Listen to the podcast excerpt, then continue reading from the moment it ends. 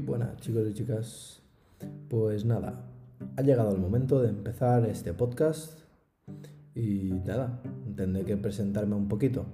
Soy Tomeu, soy un estudiante de fisioterapia que empieza este podcast con ilusión para enseñaros un poquito de lo que sé o de lo que voy aprendiendo.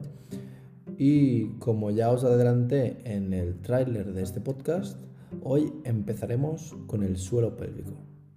Voy a intentar explicarlo lo mejor que sepa y lo más sencillo posible, ya que es un tema bastante denso y complicado y sé que hay poca información en, la población general. Así que voy a intentar hablar eh, pausado y tranquilamente para que todos lo entendáis. Si hay alguna duda, me podéis dejar un comentario, aunque soy, soy nuevo en esto y no sé muy bien cómo va. Pero nada, Vamos a empezar.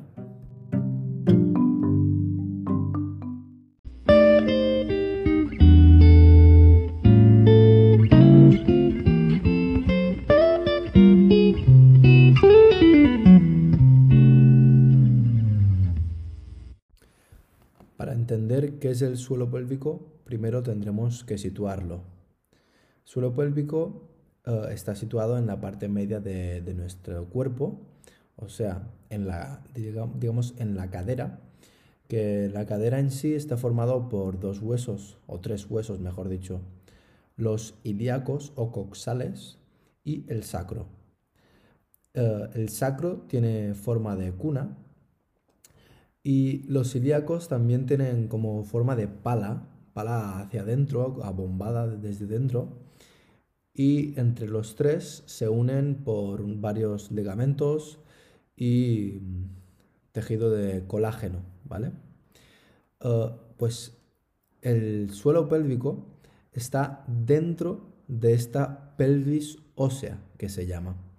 Sería una, el suelo pélvico sería un conjunto de músculos, fascias y ligamentos que hay en la parte inferior de esta pelvis ósea y bueno, Vamos a explicar primero qué son una fascia y qué son un ligamento. Un ligamento es una banda de tejido conjuntivo, o sea, un tejido que une eh, dos cosas, en esta ocasión une dos huesos y tiene como una forma fibrosa, hace forma de fibras largas o cortas dependiendo de los huesos que esté uniendo y permite un cierto movimiento en las articulaciones. Por su parte, la fascia es una especie de tejido conectivo que envuelve toda la musculatura y todas, prácticamente todas las partes del cuerpo. Para que lo entendáis, es cuando compráis un muslo de pollo en el Mercadona o donde sea, eh, esa piel por encima eh, como transparente y como brillante, eso sería la fascia que recubre los músculos. Pues en el suelo pélvico también tenemos de esta fascia, de estos ligamentos y de esta musculatura.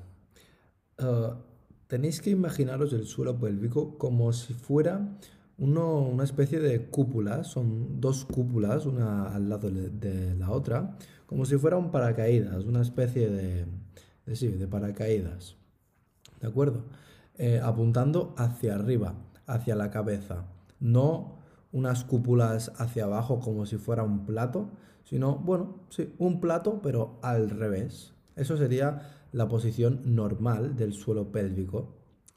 Y sus funciones son de sostén de los órganos pélvicos, que pueden ser, o son, mejor dicho, la vejiga, que nos permite eh, almacenar orina y luego miccionarla, eh, el útero, que es donde se encuentra el feto en el parto, en el embarazo, y el recto, que es, donde, es el canal por donde se excretan las heces. ¿De acuerdo? También tiene funciones, en, como ya he dicho, en la micción y la defecación, y nos ayuda a contener la orina y las heces, porque si no, iríamos por la calle um, siendo incontinentes, y eso no sería correcto, ¿de acuerdo? También tiene función postural, aunque es totalmente inconsciente y no nos damos cuenta de, su función.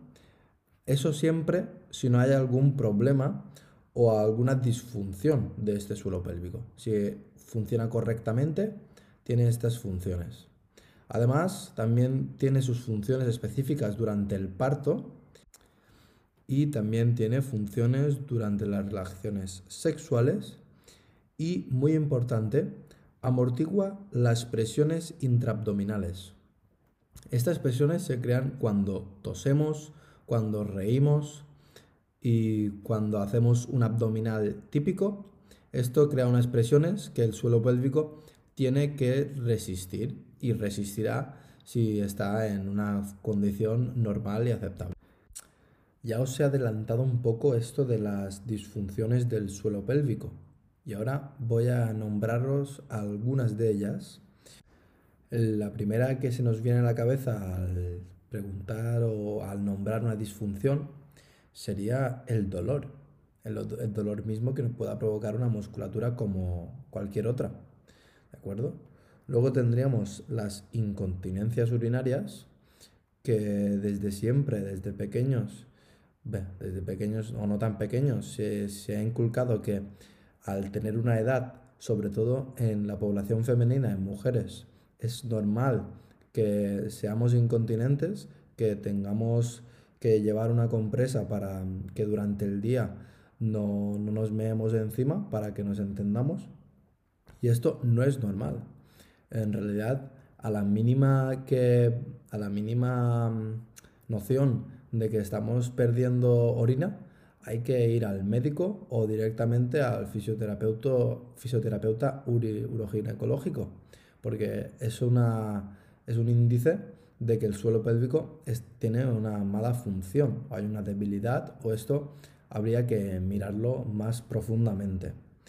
Otras disfunciones pueden ser un prolapso de alguno de los órganos pélvicos que he nombrado en anterioridad.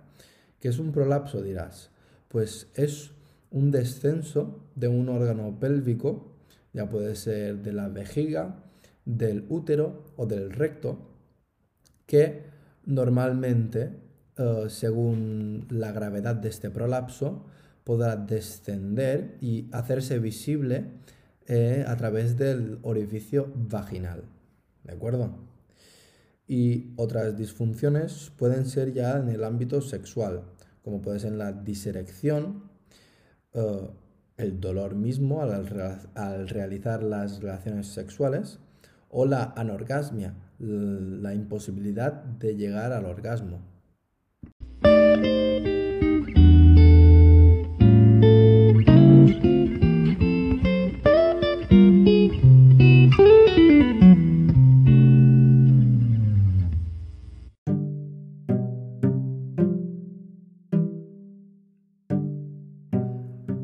Acuerdo.